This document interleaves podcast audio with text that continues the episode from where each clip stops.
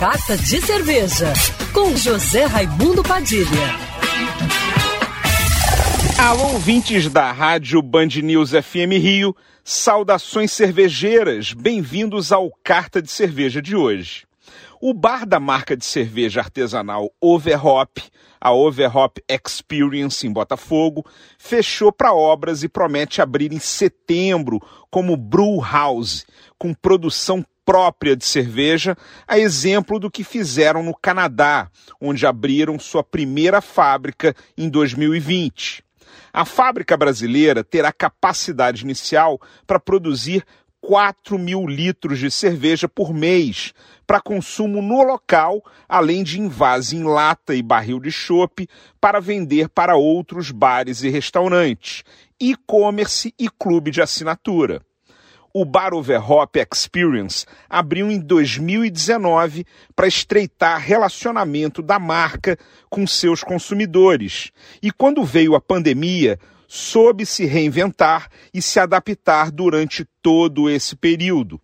Agora investem no conceito de brew house, que se enquadra no momento atual, sem a necessidade de um espaço maior para receber grandes públicos e com a possibilidade de contar com um equipamento adequado para rodar receitas mais criativas que poderão ser consumidas lá mesmo ou envasadas em lata para o cliente levar um pouco dessa experiência para casa. O investimento será na ordem de um milhão de reais, com previsão de inauguração em setembro, agora de 2021. A partir de maio, o Overhop Experience esteve temporariamente ou está temporariamente fechado ao público, mas continuam com as operações de delivery, takeaway e em breve irão lançar um e-commerce ótimas notícias para os cariocas que curtem as cervejas incríveis da Overhop. Saudações cervejeiras e para me seguir no Instagram, você já sabe, Padilha Sommelier. Quer ouvir essa coluna novamente?